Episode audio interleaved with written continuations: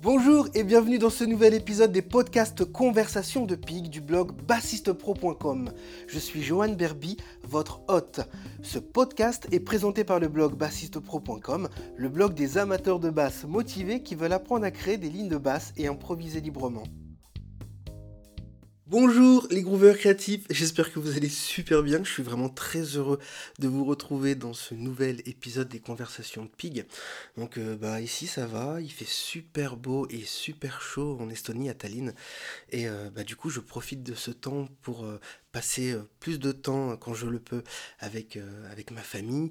Et puis bah, surtout bah, c'est agréable parce que je peux aller à la plage, tremper les pieds, puis prendre mon ordinateur, écrire des articles en regardant la mer, c'est super inspirant.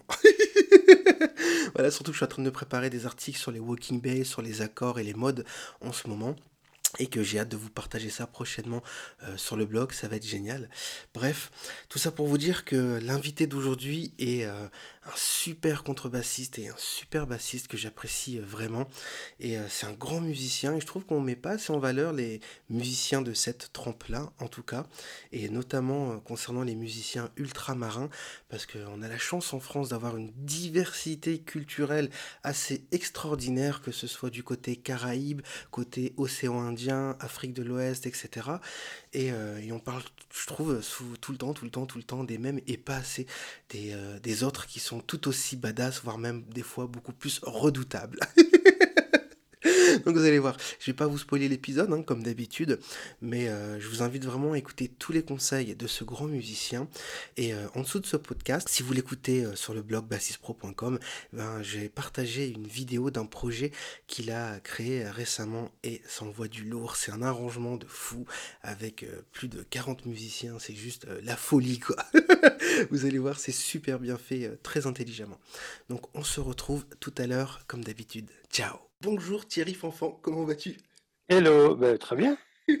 Ça fait vraiment super euh, méga plaisir et euh, je suis vraiment euh, très honoré, très heureux que tu nous offres ton temps. Et comme je le disais à quelques étudiants il n'y a, pas très longtemps, pour être transparent, je, regrette de ne pas, avoir, pas avoir eu un peu plus de temps pour mieux te connaître quand je vivais encore en France. Et j'espère pouvoir rattraper ça un jour. tu, tu vis où alors? Je vis en Estonie. D'accord, ah oui. J'ai quitté la France, oui. c'est pas à côté. Non, mais ça va, c'est à 3 heures d'avion. oui, c'est vrai. Donc voilà. Et euh, bah en fait, je suis très heureux de, pouvoir euh, partager cette conversation avec toi, Thierry, parce que tu as vraiment un, parcours euh, atypique. Tu es bassiste, tu es contrebassiste, tu es directeur musical. En fait, je me demande quand est-ce que tu as le temps de dormir, tu vois? en ce moment, je suis en écriture de, d'un projet un peu malade euh, qui sera sur Internet dans quelques semaines. Il y a 45 musiciens et en fait, je, je me couche crevé parce que j'ai bossé et je me suis réveillé à 4 heures parce que j'avais des notes de musique dans la tête et je me suis levé pour réécrire des trucs. Euh. Enfin voilà, c'est c'est prenant quoi, c'est ah, fatigant. c'est génial, la vie de musicien, la vie d'artiste. Ah, c'est génial, oui. Enfin non, parce qu'on dort pas quoi. Mm. Alors est-ce que tu peux nous, nous expliquer ton, ton, parcours? Parce que je sais que tu as commencé euh, la musique à l'âge de 12 ans et que dans, Un petit peu avant. En fait, je suis autodidacte. Hmm. J'ai commencé la scène à l'âge de 12 ans. D'accord. Euh, en fait, c'est pas très compliqué. Euh, déjà, la musique dans, ma famille, ça fait six générations qu'on est tous musiciens. Donc, le père de mon grand-père, mon grand-père est un orchestre et un des précurseurs de la Begin, qui est venu enregistrer les premiers disques de Begin guadeloupéenne en 1937 en France. Il est venu de Guadeloupe pour ça. Et donc, c'est un des créateurs de la Begin, enfin, en tout cas pour la Guadeloupe. Et puis, ses fils, il a eu cinq fils qui sont tous musiciens. Et mon père était, sauf mon père. Mon père faisait de la musique comme ça, mais tous les autres étaient musiciens. Donc, deux en Guadeloupe qui ont monté un groupe qui s'appelait Fernès Junior, donc a eu un grand succès dans les années 70. Et puis les deux autres frères sont montés plutôt dans les fins des années 50 et ils ont été en fait les premiers musiciens et chefs d'orchestre du Crazy Saloon. Et donc ils faisaient du jazz, et donc c'était musiciens professionnels, vraiment dans le milieu du jazz parisien. Alors des anecdotes de malades parce qu'évidemment le Crazy Saloon dans les, dans les années fin 50, début 60, tout le monde y passait, Duke Ellington, Sinatra, etc. Et donc ils se retrouvaient à faire des jams avec eux. Ils ont fait plein de tournées aussi en Europe avec des grands musiciens de jazz.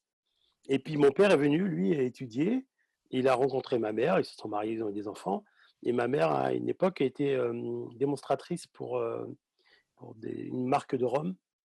Et en fait, elle faisait des salons un peu partout en Allemagne, en France.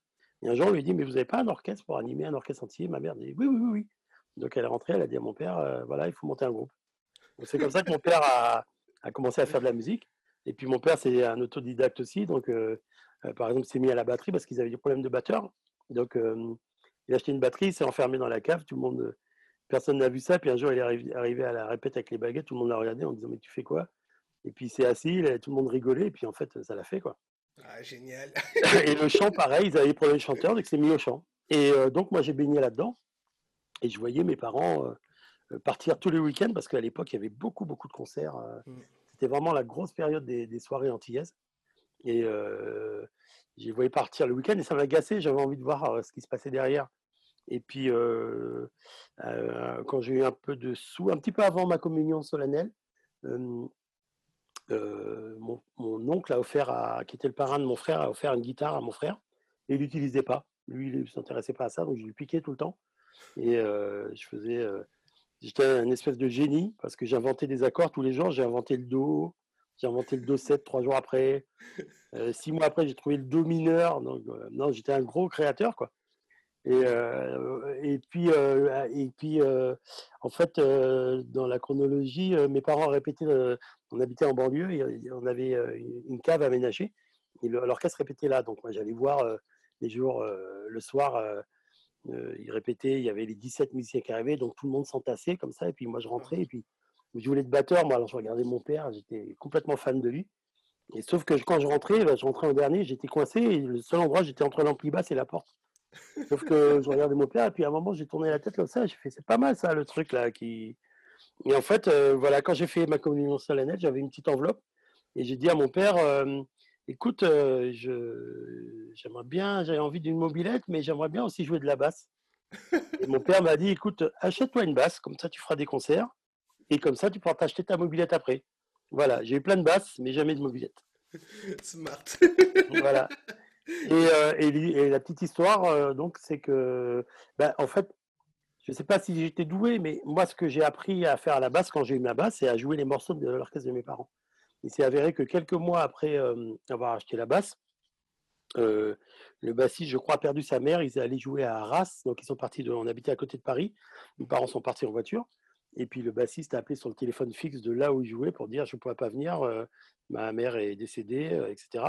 Et ma mère a dit à mon père, va chercher Thierry, il connaît les morceaux. Et j'avais 12 ans. Et mon père, euh, ben, il a dit, mais non, et tout. Et je le vois bien faire la, tête pendant euh, une heure et demie, deux heures de voiture en disant, mais j'en ai marre, machin. Euh. Et il m'a réveillé. Alors, moi, mon réveil en pleine nuit, j'ai fait, qu'est-ce que j'ai fait? Il m'a dit, prends ta basse. Et apparemment, j'ai fait le gig. Mais, mais je pense c'est parce que c'est les morceaux que, que j'ai appris faire basse et que, qui étaient dans ma tête, c'est cela. Donc, c'est comme ça que j'ai commencé. Et j'ai pris des cours bien, bien plus tard, euh, plutôt vers l'âge de 17-18 ans. Mais euh, j'ai commencé la scène euh, à 12 ans. Génial. Et pourquoi du coup tu as pris des cours plus tard? C'était dans un but de professionnalisation, d'améliorer tes connaissances ou... Alors il y a eu plusieurs choses. C'est que ben, déjà, quand j'étais petit, tout le monde me disait que j'étais, je jouais super bien. Mais c'est vrai que je jouais super bien pour mon âge, pour 12 ans. Et puis dans, les, dans le milieu où j'étais. Puis un jour, j'ai vu un bassiste qui s'appelait Rémi Chodan, qui est passé dans ma ville, qui s'appelle Duny. Lui, c'est l'époque Pasto. Et en fait, il a joué la basse comme moi, je ne connaissais pas. Et je me suis pris une raclée. Et je dis, ah ouais, d'accord. En fait, je ne connais rien, quoi. Et il s'est avéré qu'il y avait une école de musique et j'ai fait, j'ai fait un, après mais avoir un peu lâchement abandonné, je n'ai pas été poursuivi par mes études. J'ai fait des études audiovisuelles, donc j'ai mes diplômes. Oh! Mais, mais ben, en fait, je, je n'ai pas pu continuer les études parce que je faisais déjà trop de musique. J'avais plus de, trop de gigs pour continuer à faire l'école en fait. Et, euh, et en fait, euh, en fait, il y avait une école de musique euh, là où j'habitais et j'avais un pote à moi, un de mes meilleurs amis, qui avait fait ce stage pendant un an. Et donc j'ai décidé de faire le stage où j'étais payé pour ouvrir les salles de répétition et étudier. Donc j'avais des cours de basse de, toute la journée et là j'ai fait, je faisais 12 à 12 à, enfin 10 à 12 heures de musique par, par jour quoi. Et j'étais à fond. Et là, j'ai commencé à prendre des cours avec, euh, avec un prof euh, de contrebasse, d'ailleurs, qui m'a vite dit euh, Mets-toi à la contrebasse, tu verras, c'est super. Et donc voilà, j'ai appris un peu à lire la musique, mais j'ai appris à lire la musique avec d'autres personnes après. c'est encore d'autres histoires, ça. D'accord. Et qu'est-ce que. Donc, ton professeur de contrebasse, j'imagine, c'est Jean-François Génie Clark Non, c'était. Lui, il s'appelait Pierre Mortarelli. D'accord. Mais c'était mon prof de basse qui m'a, au bout de six mois, m'a dit Est-ce que tu peux me remplacer tel jour, tel jour? Alors, j'ai dit Mais te remplacer quoi? Il dit Bah oui, il m'a remplacé pour les cours de basse. Parce qu'en fait, moi, j'étais déjà semi-pro pratiquement à l'époque. Ah bah et il m'a donné des trucs super. moi, je disais pas la musique, par exemple. Suis arrivé à l'époque, c'était le slap, Alain Caron, ah Marcus, tout ça. Et lui, il a dit Attends, attends, je vais te donner un truc. Il me donne un truc. Il me dit Voilà, ça, tu vas me faire les deux premières pages pour la, semaine prochaine. Et moi, je ne disais pas de musique. Et c'était les suites de bac. Alors je dis, mais euh, il dit, ouais, ouais. Et puis, euh, alors je pars avec mon petit papier, genre, putain, comment je vais faire? Pardon, purée. J'essaye de plus dire de gros mots, j'ai Il faut que j'arrête. Et, euh, et, en fait, en partant sur le pas de la porte, il me dit, ah, j'ai oublié de dire un petit truc, c'est en la porte, elle est en ut, clé, c'est en ut quatrième. Je ne savais même pas ce que ça voulait dire. Bon, j'ai appris note à note le truc. Euh, à l'époque, j'ai trouvé une cassette où j'ai appris, et, euh, mais c'était super. Et en fait, il m'a beaucoup, il m'a beaucoup canalisé, il m'a beaucoup, ouais, il m'a donné, il m'a fait travailler des trucs essentiels qui étaient très importants, mmh. notamment techniquement parce que j'avais une mauvaise technique, parce que j'étais autodidacte. Et puis la contrebasse, il m'a donné goût à la contrebasse en me disant, il me disait toujours, tu verras, quand tu auras 40 ans, tu auras l'air d'un con avec une basse, donc c'est plus classe une contrebasse. Et puis c'est vrai que dans le son, dans le son et la manière que j'ai d'aborder la basse, c'est très dans l'esprit d'une contrebasse. Donc je me suis mmh. mis après. Euh, et Jean-François, non, ça s'est fait après. J'ai eu un autre prof de contrebasse qui s'appelait euh, Monsieur Capolongo, qui était un, ancien de chez les anciens, euh, au Conservatoire du Bourget. Mais j'étais déjà pas mal en tournée. J'étais avec Michel Fugain à l'époque. Et après, euh, quelques années après, j'ai rencontré euh, Jean-François, je me suis inscrit à ses cours, et j'y allais quand je pouvais. Alors j'étais déjà avec Lavillier, avec d'autres gens, Angèle Kidjo. Donc, donc quand j'entrais de tournée, bah, je prenais des cours avec lui, et malheureusement, bon, il nous a quittés, mais il était très très chouette. Mais j'ai continué, hein, j'ai repris, il y a quoi, il y a trois ou quatre ans, je me suis inscrit à la... J'avais un peu de temps, je me suis inscrit pendant un an à, à la, à la Bill Evans Academy, j'ai repris des cours avec Jacques Vidal pendant un an. Donc voilà, on n'a jamais fini d'apprendre, surtout à la contrebasse. Hein. C'est clair, il y a du taf. Mais j'adore en fait l'approche que tu as, en fait, cette humilité de, de continuer à te former. Moi, j'aime cet état d'esprit parce que je fonctionne comme ça aussi. Et de pas prendre les, choses pour acquis. Tu vois, genre, parce que tu vois, des, fois, tu peux rencontrer des musiciens et ah non, mais j'ai fait ci, j'ai fait ça, et on, reste dans ce qu'on sait faire et on va pas chercher à développer plus, ce qui est dommage en soi. Moi, j'ai une réponse pour ça, c'est que c'est celle que je donne à, souvent à mes. À mes euh, Attends, je vais couper mon, mon, email parce que je reçois des emails en même temps. Euh, voilà, ça va être plus simple. Euh, je dis toujours aux, élèves que j'ai il faut jamais perdre. Il y a plein de choses qu'il ne faut pas perdre. Déjà, les deux choses que je trouve importantes, bon, c'est des trucs que j'ai déjà dit dans d'autres interviews, mais c'est vraiment les choses pour moi qui sont dans l'essentiel. c'est que, en fait, moi j'ai choisi de faire de la musique parce que bah, j'étais dans ce petit local de répétition, le bassiste qui s'appelait Jean-Pierre Mizen, m'a donné envie. Et il me faisait kiffer, quoi. Je trouvais ça super là-bas, ça me plaisait. Et donc, quand j'ai commencé, j'avais ce plaisir. Voilà. Et, en fait, à partir du moment où ça devient un truc sérieux, un truc où on se prend la tête, un truc où ça devient une souffrance, on, mmh. perd en fait ce pourquoi on s'est engagé dans la musique. Mmh. Ce qui nous a envie de donner de faire de la musique, c'est ça. On a tous des phases de vie. Moi, j'ai des phases de vie où où j'allais jouer et j'étais j'étais vraiment malheureux.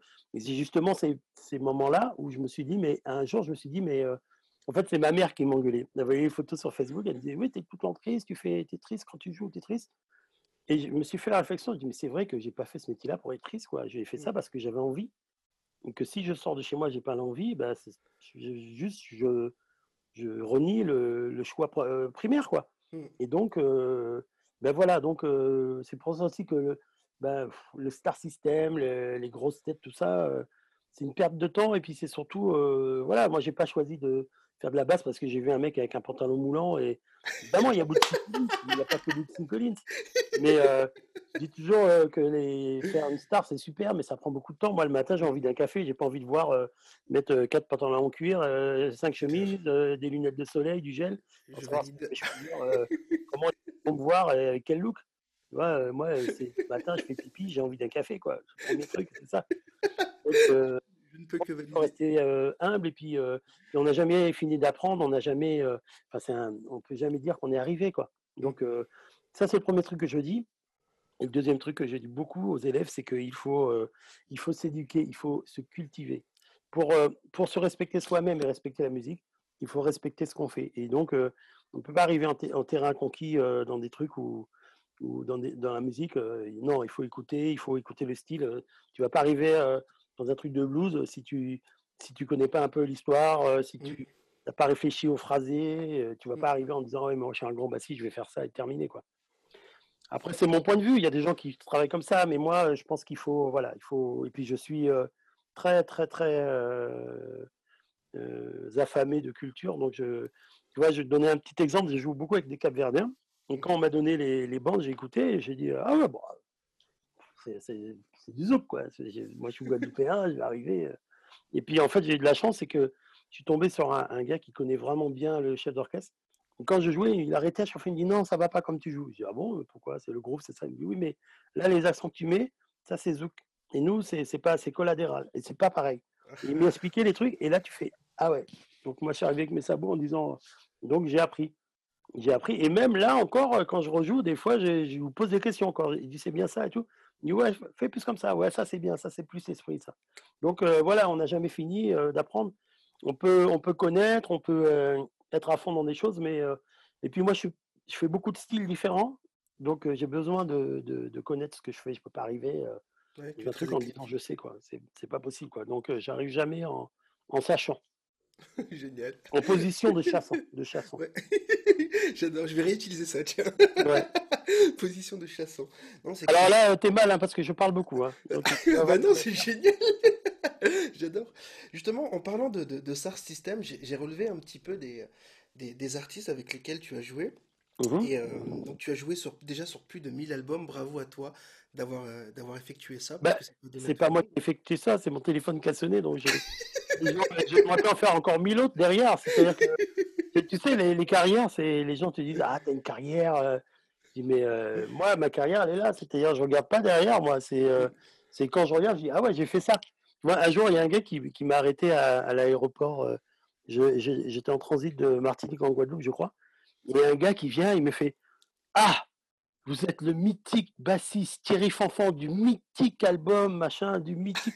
Bah, tu vois, le mec, et en fait, j'appartenais à sa vie. J'y étais pour rien, tu vois, parce que le mec, il a écouté ça, il a kiffé. Et je lui ai cassé son mythe, en fait, bêtement. Alors, j'aurais peut-être pas dû, mais j'ai dit, mais tu sais, pour moi, c'est ça a duré quatre jours, quoi. On est rentré en studio, on a enregistré, on a fait, ah, c'est chouette, on est revenu le lendemain. Et puis après, moi, je suis parti, j'ai fait autre chose. J'avais des enfants à aller chercher à la crèche. Et le mythique, il s'est arrêté, euh, même pas, j'ai même pas eu conscience. Et c'est ce que c'est devenu, et c'est comment les gens euh, s'en sont appropriés qui est devenu euh, quelque chose dans leur vie. Mais moi, je trouve ça fabuleux parce qu'il ne faut pas oublier que bah, la musique, on fait, on fait une note qui fait tac et elle disparaît. quoi. C'est un bruit et une action, un bruit, une vibration et, ça n'existe plus. Mmh. Et sauf que bah, c'est à toi de faire que ça, ce truc-là devienne une mémoire, devienne un sentiment, devienne un, voilà, tu vois, il y a des gens qui vont, qui vont me dire Oh là là, là tu as fait un truc, dans tel morceau, tu as fait un solo, tu as fait un truc, là, ça m'a touché. Oui, bah, si j'avais le pouvoir de faire ça, euh, je monte une secte. Hein, les gens, et, ouais, je fais quotidien, euh, pour avoir des grosses voitures et tout ça. Mais c'est, alors, avec l'âge, je, suis plus croyant, je suis plus, euh, pas mystique, mais un peu plus ancré, un peu plus euh, cherche de la profondeur. Donc, je pense que voilà, je, je, quand je joue, j'essaie de me dire, je vais jouer aussi pour ça, mmh. pour pour transmettre et pour partager. C'est le partage, c'est ça qui est important. cool, j'adore. Justement, alors, tu peux nous expliquer, par exemple, pour un jeune bassiste qui voudrait démarrer, qui voudrait se professionnaliser aujourd'hui, comme c'est un petit peu compliqué à cause du, numérique, l'industrie de la musique est morte, etc. Enfin, en tout cas, c'est ce qu'on dit. Comment, comment un bassiste qui voudrait se professionnaliser, démarrer, qui a 18 ans, il pourrait euh, avoir de la chance de vivre concrètement de Alors, tu veux vraiment qu'on en parle avec l'histoire du confinement? Les concerts reprendraient. J'ai envie de te dire pourquoi. Pour, pourquoi en 2021 euh, Écoute, c'est très difficile. C'est très difficile parce que euh, se professionnaliser, surtout en France, on n'a pas comme aux États-Unis des agents. Donc c'est vraiment un truc de, de carnet d'adresse. Moi, j'ai eu de la chance parce qu'à 12 ans, j'ai fait mon carnet d'adresses qui s'est développé. Et puis, en fait, j'ai arrêté de mes études. Enfin, j'ai n'ai pas poursuivi plus loin mes études de, visuel parce que justement, j'avais déjà beaucoup de boulot en musique et que ça me plaisait. Mais c'est très difficile, c'est très difficile. C'est il faut sortir, il faut faire des jams, il faut rencontrer des gens, il faut mmh. voilà quoi. Il faut, faut être. Moi, je, je, je prends vraiment le, d'être. il faut il faut faut toucher à beaucoup de choses. Il faut être multi-instrumentiste pour moi. Il faut.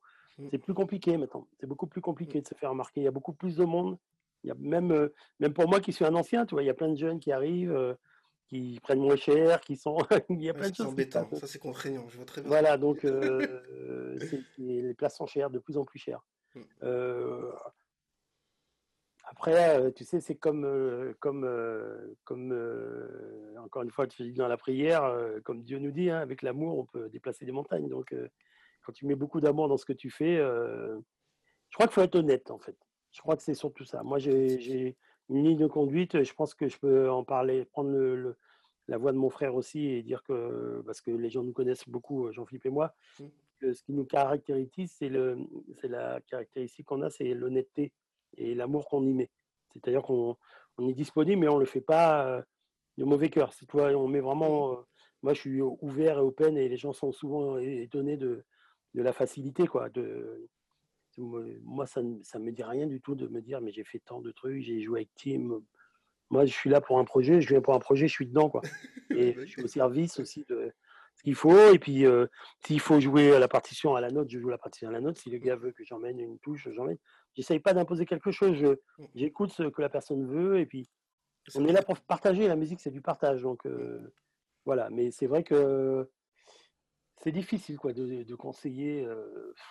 Franchement, être musicien aujourd'hui, c'est encore plus compliqué qu'avant. C'est encore plus compliqué. Donc, mais j'en vois. Hein, moi, je suis, je suis intervenant au CMDL. Je vois les jeunes sortir de là. Le niveau est très très bon maintenant.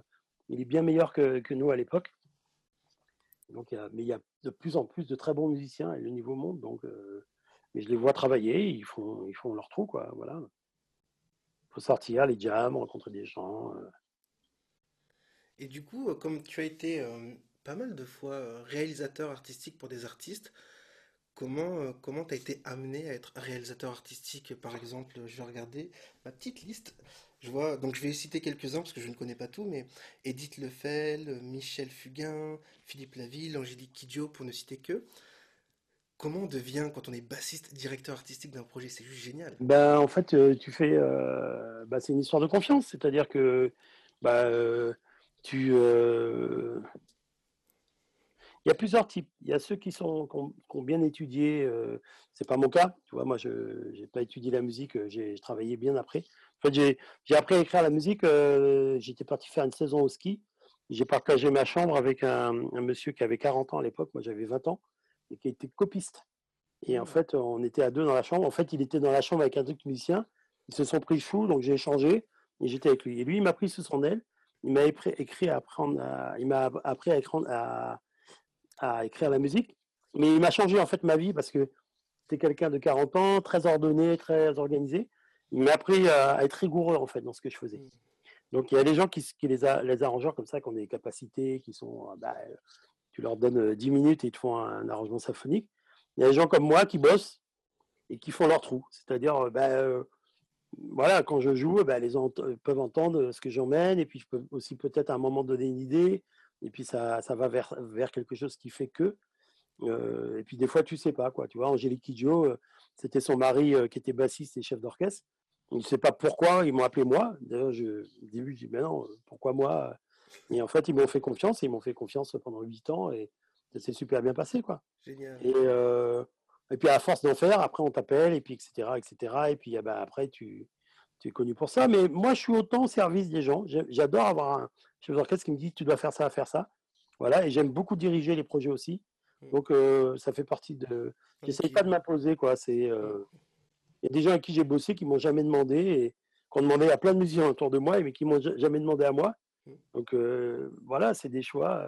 Mmh, c'est des affinités. Des, gens voient en toi les possibilités de faire des choses ou pas. Et puis, il y a ceux qui aussi qui essayent d'imposer, venir et tout, mais je t'avoue que dans, dans mon caractère, j'ai toujours été, préféré qu'on vienne me chercher que je préfère être copié que copié. Voilà. Je préfère être, euh, euh, comment on dit ça?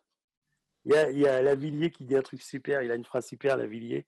Citation, il dit Mieux vaut jeûner avec les aigles que picorer avec les pigeons.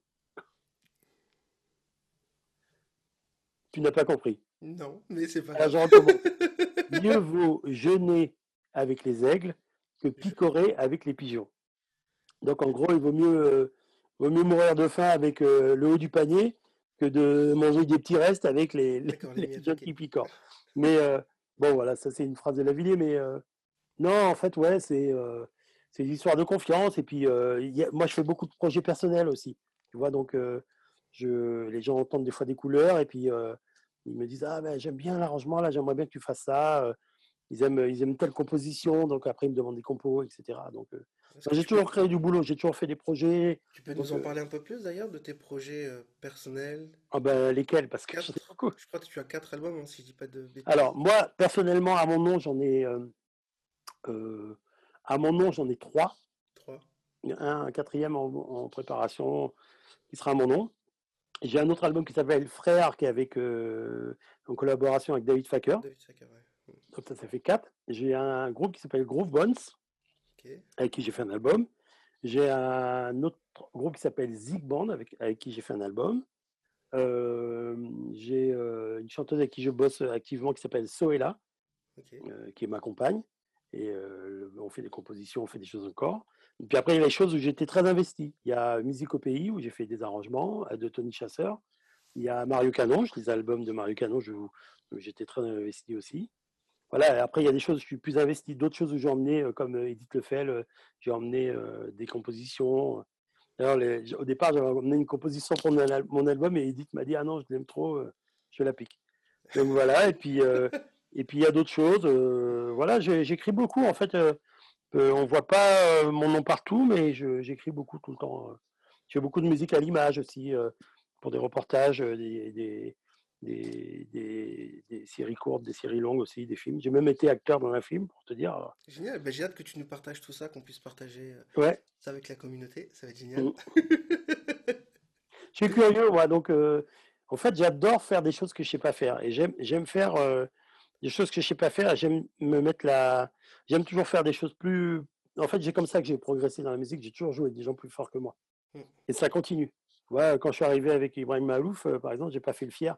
Tout est écrit. C'est euh, filé au couteau, euh, mesure composée.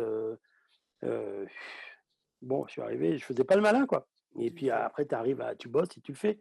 Mais c'est un step de plus. Et j'adore ça. J'adore les trucs où où je me mets. Là, je, te dis, je prépare un truc avec 45 musiciens, j'ai jamais fait ça. quoi. J'ai fait des trucs en big band déjà. Le dernier en date, j'avais fait 25. Mais là, on est au double avec les cordes, les machins. Mais c'est mon tempérament, j'aime ça. J'aime, j'aime pousser le bouchon et j'aime, j'aime passer. j'aime l'excellence déjà dans, dans, la musique et dans le, la rigueur et l'excellence. Et j'aime. mais c'est pas dans l'austérité justement. Ça peut être. moi, je suis un gros déconneur hein, de première. J'adore le rhum. j'adore tout dans la vie, mais, euh, mais par contre, je suis, ouais, je suis, je suis très, euh, comment on peut dire ça? Je suis très orgueilleux musicalement. Je supporte pas euh, que, voilà, je me vois pas faire un truc et que ça soit pas bien à mon niveau. médiocrité. Ouais, je peux pas, je peux pas arriver en me disant les mains dans les poches, ça va être médiocre. je prépare, je prépare ce que je fais, j'arrive pas les mains dans les poches. Je fais tout avec beaucoup de conviction et beaucoup de d'entrain. D'accord. Et ce projet de, de, 45 musiciens que tu es en train de préparer actuellement, c'est quoi d'un point de vue genre musical Est-ce que c'est un projet métissé Il va falloir attendre. ah, j'aime pas ça Non, c'est pas juste. eh ben, il va falloir attendre. Voilà. il, y aura, il, y aura, il y aura un morceau. Euh, voilà, il y a des cuivres, il y a des cordes, il y a, euh, il y a déjà un qui s'appelle Mazouk Souvenir qui est sur ma chaîne YouTube. Il sera sur ma chaîne YouTube de Thierry Fanfan. Voilà. Ok, bon bah super, on partagera ça avec grand plaisir. Ça sera, euh, il faut que je monte la vidéo parce que je fais, je continue mon métier de, de, visuel, donc je monte mes vidéos aussi, je mixe mes albums, euh, j'enregistre moi-même aussi, donc voilà. Mais euh, voilà. tu vois, pendant que je parle, je reçois des emails, de, des fichiers. Il y en a un qui m'envoie de New York, il y en a deux qui envoyé des Antilles, voilà. Ça vient de toute la France. C'est excellent. Je savais même pas en plus que tu faisais des, euh, des études de cinéma audiovisuel, parce que j'ai fait, j'ai fait ça aussi à, Maubeuge, dans le nord de la France. Et moi, à l'époque, à Maubeuge, Et à l'époque, je, rêvais de devenir euh, photographe euh, paysagiste ou alors monteur vidéo. Hmm. Tu vois, et du coup, non, c'est marrant. C'est... Moi, je voulais être caméraman télé, tu vois. J'ai eu plein de trucs. Après, je voulais être ingénieur du son. Et j'ai toujours fait du son, j'ai toujours fait de la photo, j'ai toujours fait de la vidéo. Je viens de faire une formation. Il y a deux semaines, euh, Fan Cut, j'ai fait euh, formation poussée euh, pour pousser un peu le truc, le bouchon un peu plus loin. C'est très bien. Eh ben, bravo. Voilà. en tout cas, je te remercie infiniment encore une fois pour ton temps, Thierry. Pas de problème. Merci d'avoir écouté l'épisode de cette semaine du podcast Bassiste Pro Show, conversation de Pig. Si les informations de nos conversations et entretiens hebdomadaires vous ont aidé à la basse, eh rendez-vous sur iTunes, abonnez-vous à l'émission et s'il vous plaît, laissez-nous un avis honnête. Parce que vos commentaires et vos retours nous aideront non seulement à continuer à fournir un contenu formidable et utile, mais ils nous aideront également à atteindre des amateurs de basse motivés encore plus incroyables comme vous. Et en plus, eh bien, je pourrai lire vos commentaires dans un prochain épisode pour vous remercier chaleureusement de vive voix. Voilà, l'épisode est terminé. Je vous remercie du fond du cœur d'avoir écouté ce nouvel épisode de Conversation Pig. Donc, on se donne rendez-vous sur le blog bassistepro.com ou encore dans l'université Groove Lac Pig pour ceux qui sont inscrits dans l'université Groove Lac Pig. Et d'ici là, bonne écoute, bon groove et ouh, groove like a pig.